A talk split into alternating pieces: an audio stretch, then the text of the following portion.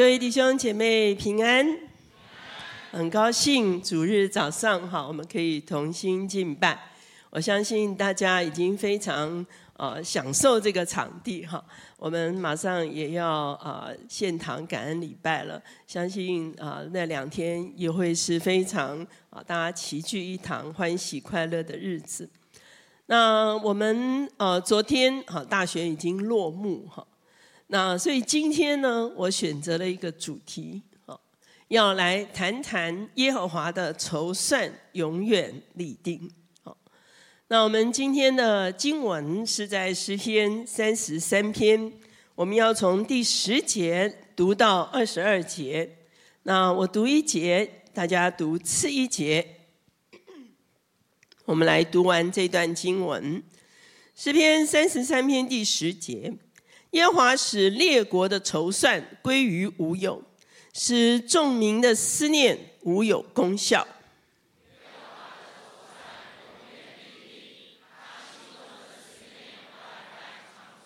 以耶和华为神的那国是有福的，他所拣选为自己产业的那民是有福的。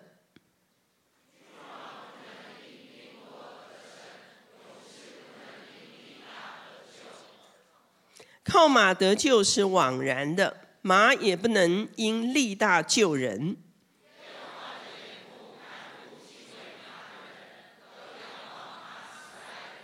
要救他们的命脱离死亡，并使他们在饥荒中存活。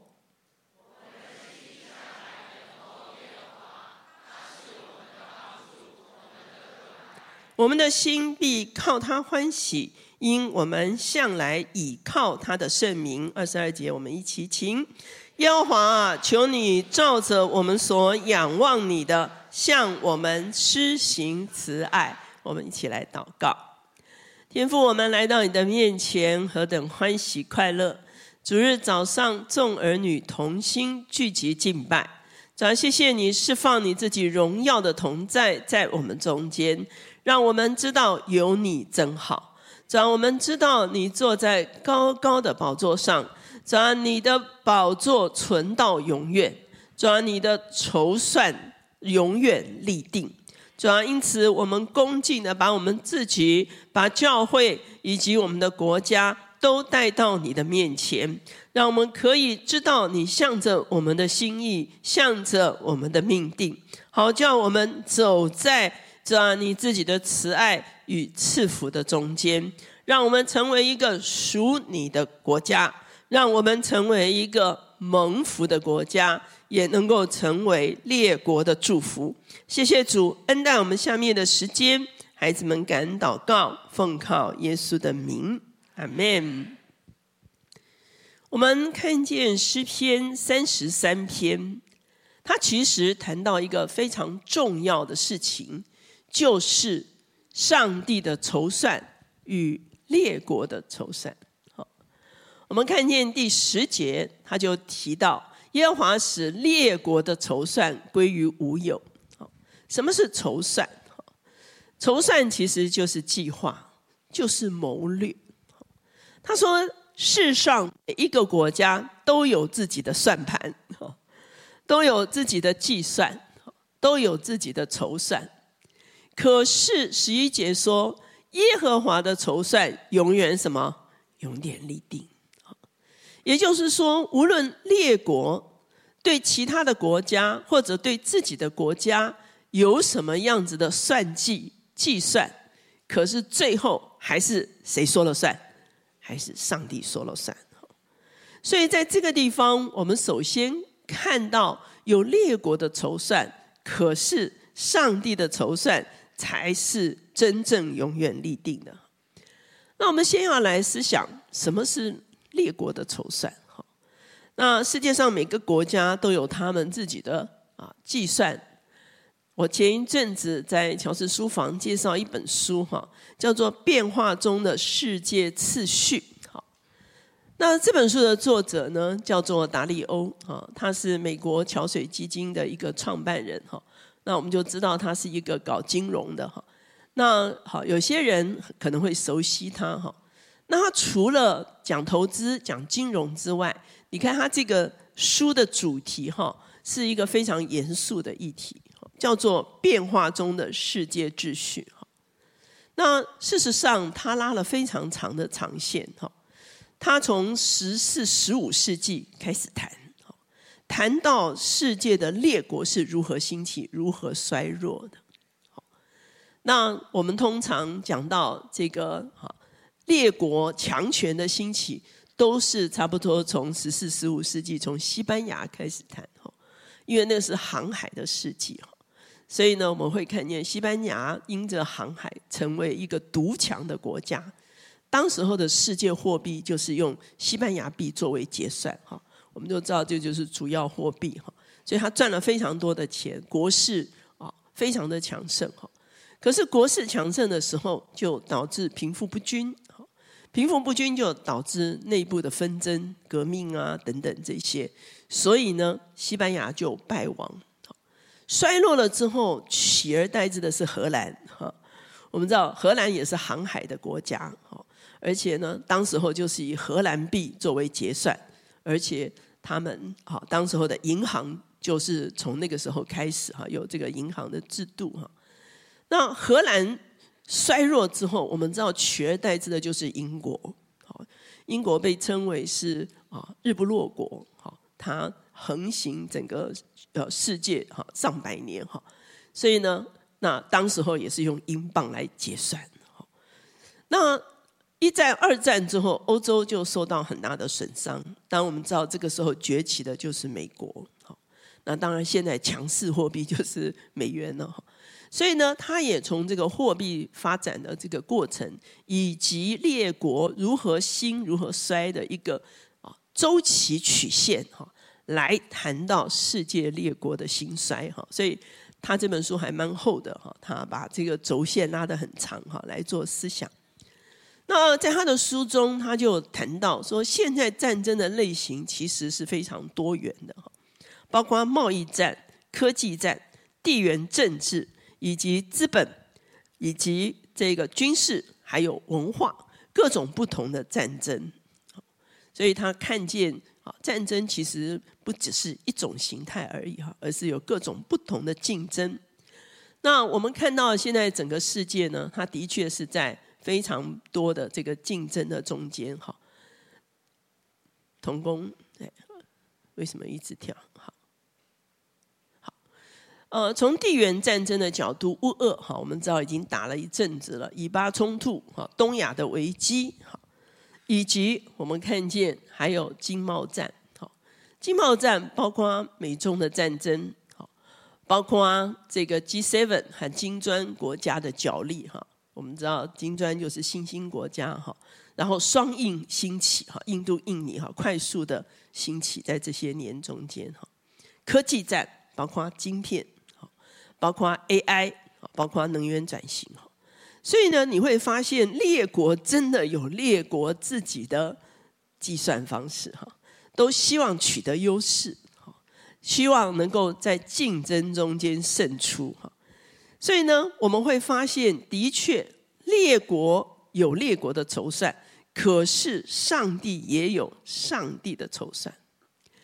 在诗篇三十三篇这个地方，他也特别谈到人类可能会有的两种的困境。十六节到十七节说，君王不能因兵多得胜，勇士不能因力大得救。靠马得救是枉然的，马也不能靠因力大救人。哈，你就会发现，原来在历史中间，人类最大的一个威胁其实就是战争。圣经常常告诉我们说，马是为打仗的时候预备，对不对？哈，所以你一看到马出现的时候，就知道哈，人类很大的一个威胁是战争。那十八、十九节呢？他说：“耶和华的眼目看顾敬畏他的人和仰望他慈爱的人，要救他们的命脱离死亡，并使他们在什么饥荒中存活。”哈，所以人类另外一个很严重的问题就是经济。好，那我们看见气候变迁，也导致我们有很大的粮食的危机，包括有些啊。品种哈已经濒临绝种哈，甚至很多的作物开始哦位移哈，也就是说哦，像鱼群哈，他们也会啊，因为太海水太暖了哈，或者是作物哈，因为天气变化，所以他们都开始位移哈。所以呢，的确，战争跟经济是在人类历史上非常重大的对人类的挑战，而列国的筹算几乎都跟这些是有关系的。那我们台湾在整个世界的板块中间，其实站在一个非常关键的一个位置。我们站在 哈，很多人说我们是第一岛链，对不对？哈，我们是非常关键的战略位置。那在若干年前呢，Chuck Pierce 他就说了一段话哈，他说台湾成为海中的钻石，很有价值哈，十年之中为众人抢夺。哇，你会不会觉得他说的很准确哈？我们会看见哈，台湾越来越在国际中间具有关键的位置哈。很多国家都要求台积电要去建厂，对不对？哈，好，很多人对我们有不一样的想法、不一样的企图、不一样的筹算。二零一九年的时候，我为台湾祷告的时候哈，我看见了两个恶哈。这个恶呢，就是那个牛，有没有？好，圣经不是告诉我们说要同父异恶，有没有？哈，那个牛的这个颈上、肩颈上会有一个所谓的恶，哈。那我看到两个恶，哈，那照理来说，两个恶应该是朝同一个方向，对不对？才能够同父异恶嘛，对不对？哈。可是我看到这个恶呢，是相对的两个恶，好。那这相对的两个恶呢，就好像这样子的情况一样，紧紧的。可以说是压住了整个台湾。那你知道这两个恶相对的方向，就会导致一个情况，就是一个恶是往这边走的，一个恶是什么？往那边走的。的确，我们这些年其实是夹在不同的势力的里面，是往这边倾斜呢，还是往那边倾斜呢？它其实是有一个拉力在那个地方哈。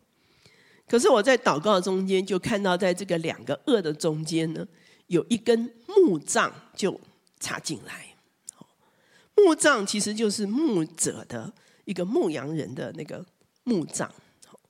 我们知道这个木杖其实象征的就是圣经说耶和华是我们的牧者，对不对？不但是我们个人的牧者，也是我们群体的牧者。所以当这个木杖插入到这两个恶的这个。啊，拉扯的里面的时候呢，我就很清楚知道，即便有拉扯，上帝仍然在这个中间怎么样掌权作王。他是我们的牧者，他会为我们负责到底，他才是牧养我们的那一位。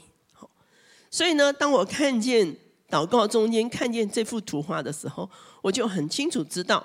即便我们好像钻石一样被列国所争夺，即便我们好像在张力中间彼此拉扯，可是上帝对我们有他自己的心意。好，所以呢，就好像我们刚才所读的这个经文一样，列国有列国的筹算。这个国家可能他是怎么样希望台湾的？哈，那个国家可能会希望台湾怎么样？哈。可是，在这些拉扯中间，只有上帝的筹算是什么？是永远立定的。那上帝对台湾的筹算是什么呢？刚才我们看见十六节、十七节讲到，人类的威胁是战争，哈。可是呢，在这个地方你会发现，上帝对台湾的筹算其实不是战争，乃是平安。人类的威胁是粮食，是经济，可是上帝对台湾的筹算却是丰足。坦白讲，好，我觉得台湾人心脏很强啊。无论这个国际怎么报道说台湾怎样怎样怎样，有没有最老神仔仔的就是什么？就就台湾人哈。你看昨天哈，就是大家投完票说哇天气这么好，我们要去郊游，有没有？好。所以呢，你会发现这么多年，好像真的有一个看不见的平安是遮蔽台湾。好，你看外媒都来啦，你知道吗？哈，外媒都紧张的不得了来做报道哈。那我们就很就很就很 easy，对不对？说啊，选完了哈，要去吃饭哈。所以呢，你就会发现有一个看不见的手遮蔽着我们，有一个很深的平安遮蔽着我们，有一个我们很难去想象的丰足一直在我们中间。台湾现在虽然不要这个哦前烟角目哈，有一点太多哈，可是我们一直活在一个很丰富的一个状态中间。所以呢，你会发现列国有列国的筹算，可是只有上帝说了算，只有上帝的筹算是一个永远立定的筹算。如果上帝的筹算是赐台湾平安，台湾就享平安；如果上帝的筹算是赐台湾享丰足，台湾就享丰足。接着，我们所要思想的这个主题叫做“至高者在人的国中掌权”。好，最近很多的祷告啊文呐，呃，祷告文呐，就是传来传去都用这一节，对不对？哈，那这一节的出处是哪里？这一节出处其实是但以理书。我们知道但以理所处的时代是尼布甲尼撒当政的巴比伦帝国的时代。尼布甲尼撒有一次做了一个梦。他梦到一个巨树，非常高大，很多的啊飞禽走兽都啊应聘在这棵巨树下面。可是他看到有一个使者从天上来，把这棵巨树砍倒了。他就问但以理这个梦的意思哈，那但以理就跟他解梦了。但以理就跟他说：“王啊，求你悦纳我的谏言。”以施行公义断绝罪过，以怜悯穷人除掉罪孽，或者你的平安可以延长。也就是说，尼布甲尼撒，如果你能够合上帝的心意，行公义、好怜悯的话，你的国度就可以延长。当然，我们知道尼布甲尼撒后来还是夸耀他自己哈，所以呢，他就某一段时间失去了他的权柄。所以呢，我们会看见在这段经文中间，这句话就不断的重复出现，十七节、二十五节、三十二节，不断的宣告这句话，叫做“好叫世人知道，至高者在人的国中什么？掌权，要将国赐予谁，怎么样就赐予谁。”他一共说了三次哈，所以我们说这一章它的主题就是这个哈，至高者在。人的国中掌权哈，那我们怎么看掌权者？刚才我们看见但以理对尼布甲尼撒他说：“我劝诫你哈，要能够行公义、好怜悯。”我们看见在新约的时候，保罗在提摩太前书二章他说：“我劝你第一要为万人恳求、祷告、代求、祝谢。”哈。那也就是说，一个属神的人最重要的一个职分是代求，不是为自己祷告，是为万民代求。这是基督徒的第一要务哈。那不但是为万民代求，也要为君王和一切在位的也该如此，使我们可以敬虔端正、平安无事的度日。这是好的，在神我们救主面前可蒙悦纳。意思是什么呢？请大家注意，保罗所处的时代也不是一个非常容易的时代。当时候，保罗走遍啊地中海沿岸传福音，可是他是在罗马帝国的掌权之下。那罗马帝国当时候对教会也不是非常的友善。所以呢，可是保罗在这个地方说：“他说我们要为那些有权柄的人祷告。为什么呢？因为有权柄的人在治理我们的国家，在治理我们的社会。”如果他是用正确的方式治理国家社会的时候，我们就可以享受平安，我们就可以尽情的传福音，对不对？哈，我们就可以平安无事的度日，哈。所以他说，为在位的人祷告是非常非常重要的。那我们刚才在开始的时候，我们的同工哈也带我们来啊，为啊在上执政掌权的来祷告。我在想，无论你满意不满意哈，无论你喜欢不喜欢哈，每个人可能都有自己的想象跟期待哈。可是呢，当这个掌权的出现的时候，我们唯一能做的就是祝福祷告，这是在圣经上非常清楚的一个教导。所以我们要奉主的名祝福哈，请大家注意，那个祝福的比较大，知道意思吗？那个祝福的比比被祝福的大哈。所以呢，我们是有权柄的，我们可以举起敬虔的手，我们奉主的名祝福所有执政掌权的哈，包括啊不同的领域的执政掌权，我们都奉主的名祝福他，以至于他可以去经历。真正的进到一个合神心意的掌权的里面，弥迦书第六章大家非常熟悉，很多啊政治人物出来的时候，我们都是用这一段话啊来做劝勉。世人呐，耶华已指示你何为善，他向你所要的是什么呢？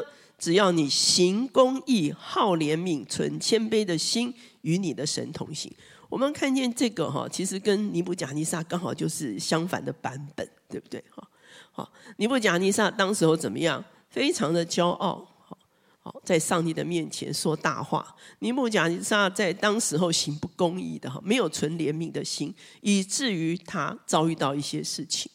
可是真正合神心意的领袖，或者是合神心意的国家，就是一个行公义，怎么样？好怜悯，而且什么？存谦卑的心，这是非常非常重要的。所以呢。我们需要来为国中掌权的人来祷告，为什么呢？因为上帝在至高，他才是真正的掌权者。哈那我们奉主的名来祝福我们在国家的掌权者，我们可以平安度日。第三个要跟大家思想的是，以耶和华为神的国。刚才诗篇三十三篇十二节就说。以耶和华为神的那国是有福的，他所拣选为自己产业的那民是有福的。我们会发现，在这个地方有一个选择，而这个选择呢，必须是一个双向的选择。好，我们中间弟兄哈，你向你老婆求婚的时候哈，这个我最近看到一个影片，很好笑哈。是那个男的哈，搞得这个很很很很很不一样哈。然后呢，在广场上哈，当众向那个女朋友求婚。哦，你们知道结果是什么？女朋友叫他赶快站起来，这样哦。那什么意思？就就没有打算要接受了。哈，所以那他还直播哈啊，真的是世人皆知了哈。他不直播还好，他还直播，因为他在想说，应该会被答应的哈。所以哇，那个就很好笑，对不对哈？所以你就会发现，当你去求婚的时候，不是只有你选择你的女朋友说，请你嫁给我，对不对？其实他一定要发生一件事情，叫做你的女朋友怎么样，也选择你，对不对？不然事情就不会发生了。所以你会发现，所有关系的建立都是什么？都是双向的，你不可能单方面的做选择，一定是双方的做选择。所以在跟上帝的关系中间，上帝这段经文，他当然原本是说上帝拣选以色列哈。可是如果在这个地上有一个国家可以被称为是上帝选择的国家的话，那一定要发生一件事情，就是这个国家也怎么样，也选择上帝，这个关系才会是一个真实的关系。也就是说，有一个双向性的选择。发生在我们跟上帝的关系中间，我们才真正算是神的产业，我们才真正是一个有福的国家。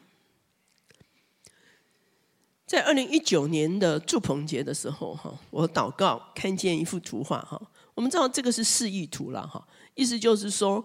这个住棚节啊，犹太人都住在这个坐在这个呃棚子里面哈，跟朋友享受啊这个这个这个啊分享啊啊吃东西啊等等哈，所以他们就有这个住棚的这个啊经验哈。那我在二零一九年住棚节祷告的时候，神就跟我们说跟我说了一句话，叫做什么？我要与你们一同怎么样坐席？哇！常常听我讲课讲到的人就知道，这个一同坐席是非常重要的。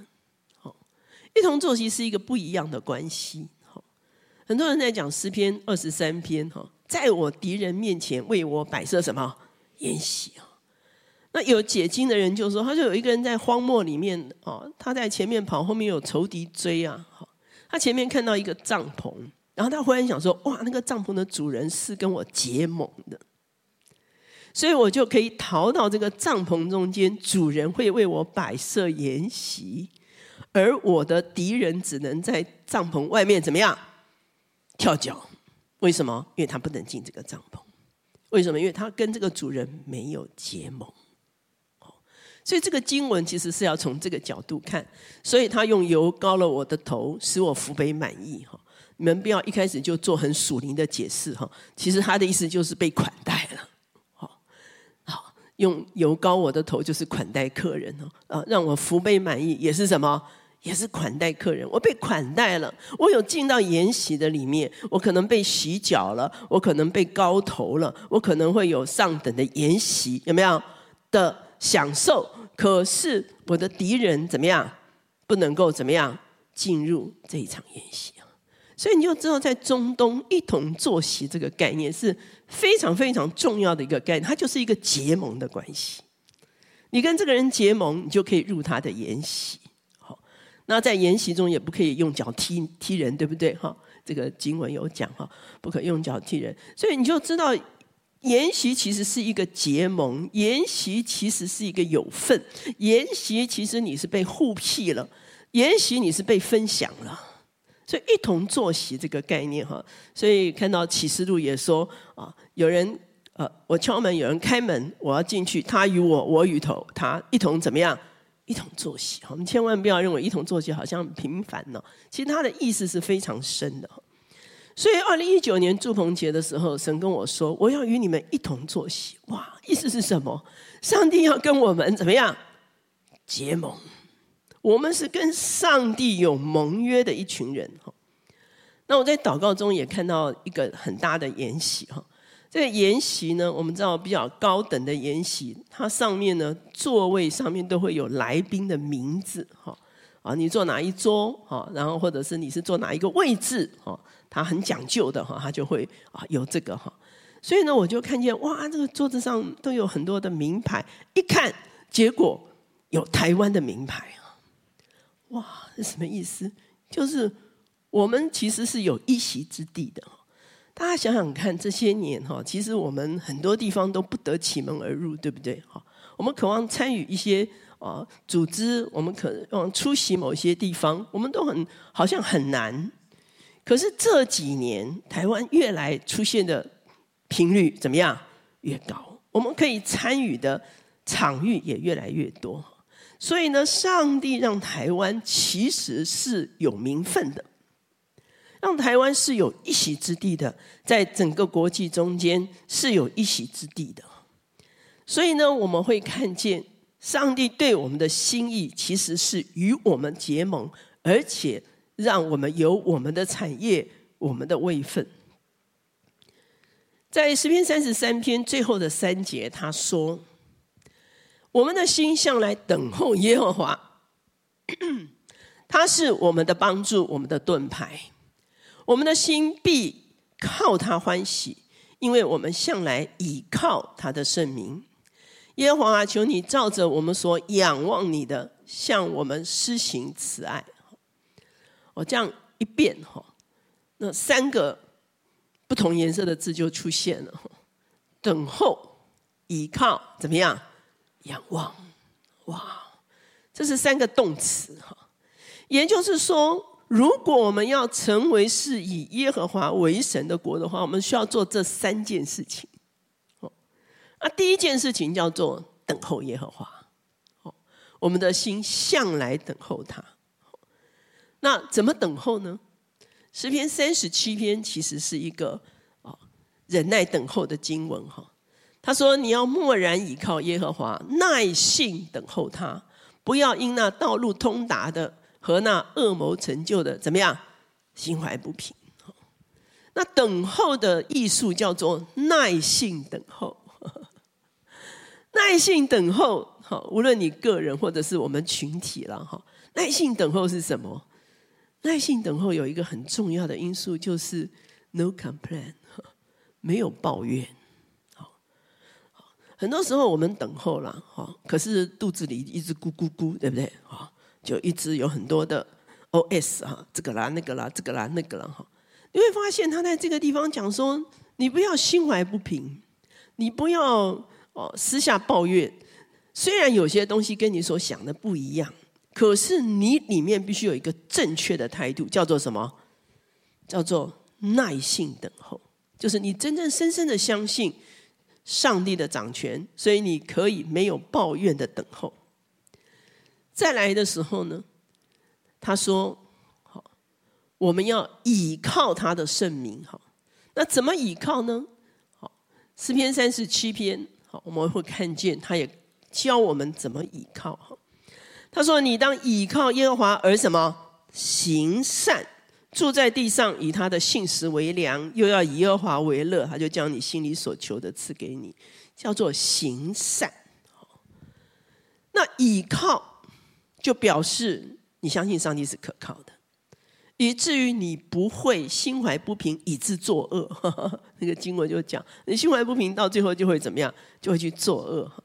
所以你不作恶，你必须有所选择，选择什么？行善。行善在这个地方其实是 do the right thing 嘛，就是做那个对的事情。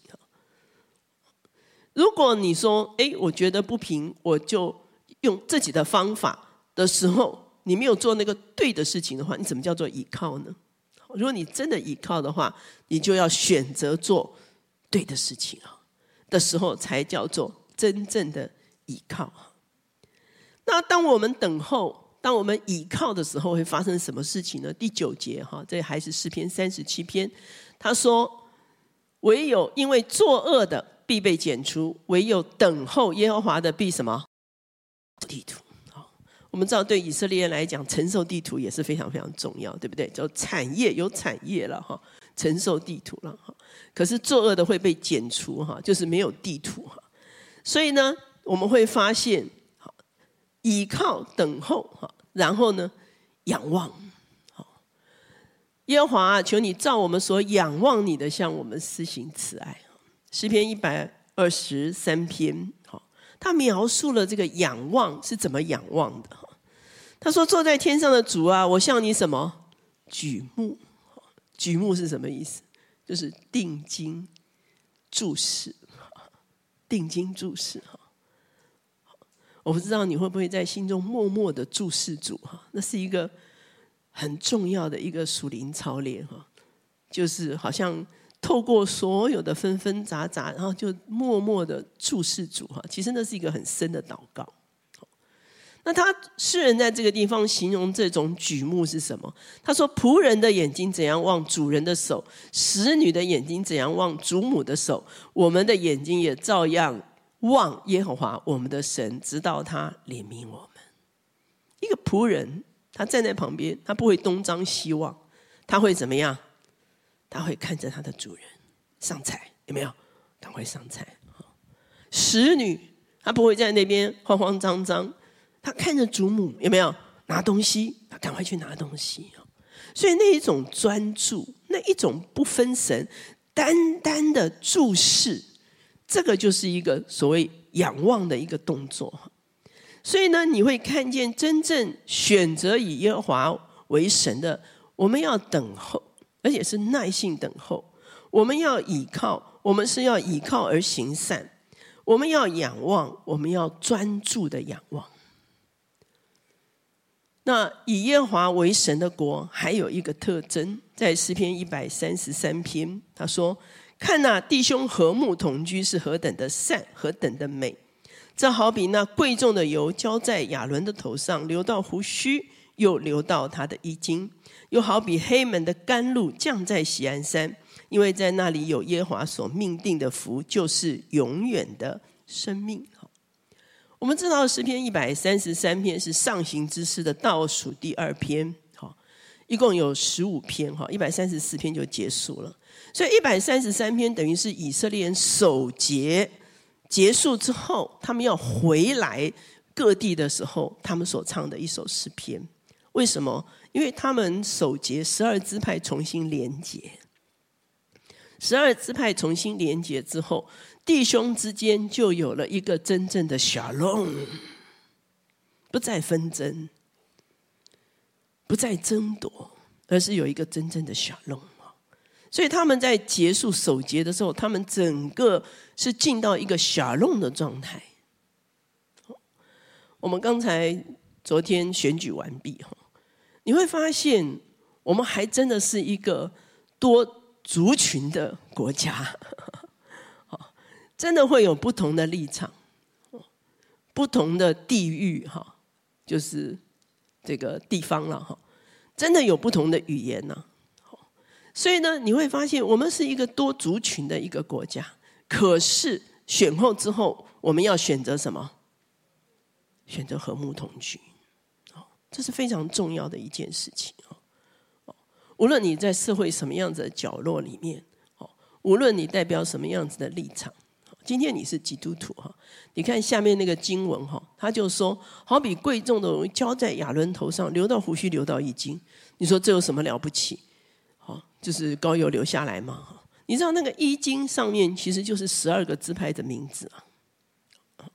也就是说，一个小弄的一个族群，上帝赐福的时候，那个祝福留在亚伦的胡须，一直会连接十二个支派，都在上帝的恩高跟祝福的里面。那是一个非常巨大的力量。今天其实教会。就是这个社会的祭司，就是这个国家的祭司。当选后之后，教会的那个爱的恩高，那个和睦同居的恩高，要从我们中间释放出去。那是一个上帝所喜悦的关系，就是不再纷争，不再抢夺，是彼此相爱的。一个和睦同居的关系，其实，在我们中间是非常非常重要的。这个和睦同居的关系，才是一个蒙福的关键。好像这个地方也说，这个黑门山的甘露降在喜安山。黑门山是很高了哈，喜安山很矮了哈。所以呢，黑门山的甘露降在喜安山，就是兄弟之间彼此分享、彼此这个相濡以沫的一个关系啊。所以，这个和睦同居是一个蒙福的关键。所以，当我们成为一个以耶华为神的国的时候，上帝拣选我们，我们要做出相对的选择。那上帝对台湾的命定究竟是什么？上帝对台湾的命定，是我们虽然是一个小的国家，可是我们却要成为列国的祭坛和祝福。我也是在祷告的时候，看见台湾远远在那边一个岛，可是那个岛就变成了一个祭坛了。我觉得神就跟我说，台湾就是本身就是一个祭坛，是一个为列国祷告的祭坛。这样弟兄姐妹，大家了解吗？我们虽然小，我们却了成了一个非常关键的，不只是在地理上，在国际上，我们在属灵上是一个非常关键的一个一个国家。我们是要成为列国祷告的祭坛，为列国祝福、为列国敬拜祝福的一个祭坛，而且透过宣教，我们要成为列国的祝福。所以，当台湾要成为以耶华为神的那国的时候，我们要有社会的公义。我们要有族群的融合，我们要有福音的广传，我们要成为列国的祝福。我们看见去年的时候，五七八四的时候，Chuck Pierce 他说，是进入应许之门的一场征战。那我当时候分享这个信息的时候，就有跟大家讲哈，应许是很好，可以进入应许更好。可是仇敌却想要来抢夺我们的应许，包括你个人的。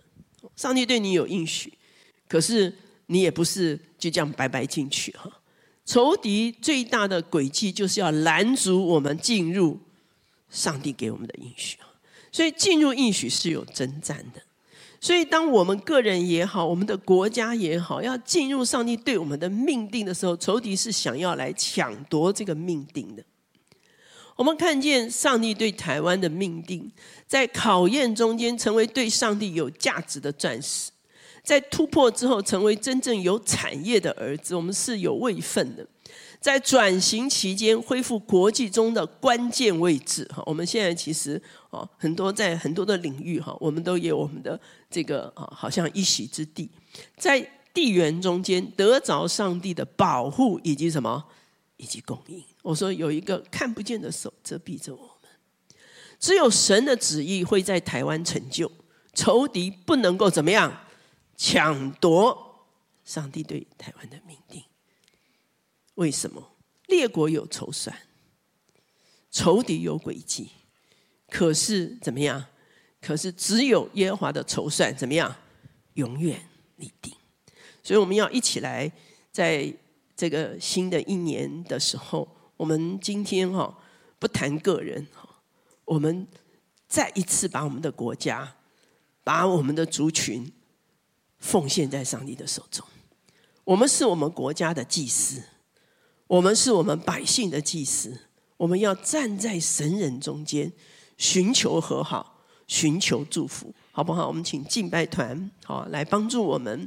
我们要用用一首诗歌，好，从亘古到永远，好，我们要一起来敬拜。我们也弟兄姐妹一起站起来，好，我们最后的敬拜其实就是我们的祷告，就是我们的呼求，就是我们的奉献。哈利路亚，哈利路亚。上帝世世代代是我们的居所，哈利路亚。主啊，你世世代代做我们的居所，你的宝座从太初立定，亘古就有，你以为言为义，以能力束腰。世界就坚定。我们从头，主啊，你世世代代做我们的居所。主啊，你世世代代，主啊，是，你是我们的居所。你的宝座永远立定。阿利路亚，阿利路亚，阿利路亚，主啊，谢谢你。阿利路亚，是的，世界就不动摇。主啊，你荣耀国度在我们中间。我们中间。啊，咋咋咋咋咋，你释放你荣耀的国度。啊，来来，你你释放你荣耀的权柄。啊，来来呀，你释放你荣耀的宝座。啊，来来呀，我敬拜尊崇你圣名。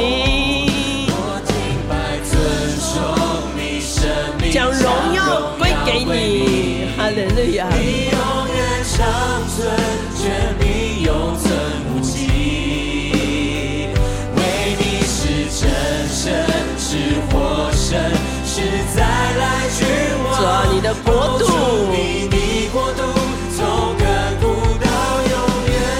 我们要一起来祷告，好不好，弟兄姐妹？你可以按手在自己的胸前。我们好像是进到一个祭司的职分的里面。我求主今天早上把一个祭司的衣袍释放在他的教会。哈利路亚！我们一同进入这个祭司的衣袍，穿戴祭司的荣美，站立在永恒上帝的面前，把我们的国家，把我们的百姓，把我们的土地。哦，他重新奉献在上帝的面前。我们宣告，哦，咱咱咱咱，我们是被你拣选的国家。我们宣告，我们是一个愿意行公义、好怜悯的国家。我们宣告，我们是一个愿意族群融合的国家。哦，咱们是一个愿意哦，咱成为列国的祭坛，哦，咱列国的祝福的国家。阿利路亚，我们是你喜悦的钻石，哦，咱们是你喜悦的儿子，哦，咱你为我们预备了筵席，哦，咱咱你让我们与你一同坐席。哈利路亚！咱们宣告，仇敌不能够抢夺台湾的命定，因为只有耶和华的筹算永远立定。啊路亚，哈利路亚！但愿天父上帝的慈爱，耶稣基督十字架上全备的救恩，哦，咱把平安，把丰富。哦，咱把和睦，哦，咱把喜乐的恩膏丰丰富富浇灌在我们众百姓身上的恩膏，丰丰富富与我众弟兄姐妹同在，从今时直到永永远远，阿门。我们归荣耀给主。我们散会之前彼此说：我们是我们国家的祭司。我们是我们国家的祭司。阿门。这样，我们要把我们的国家奉。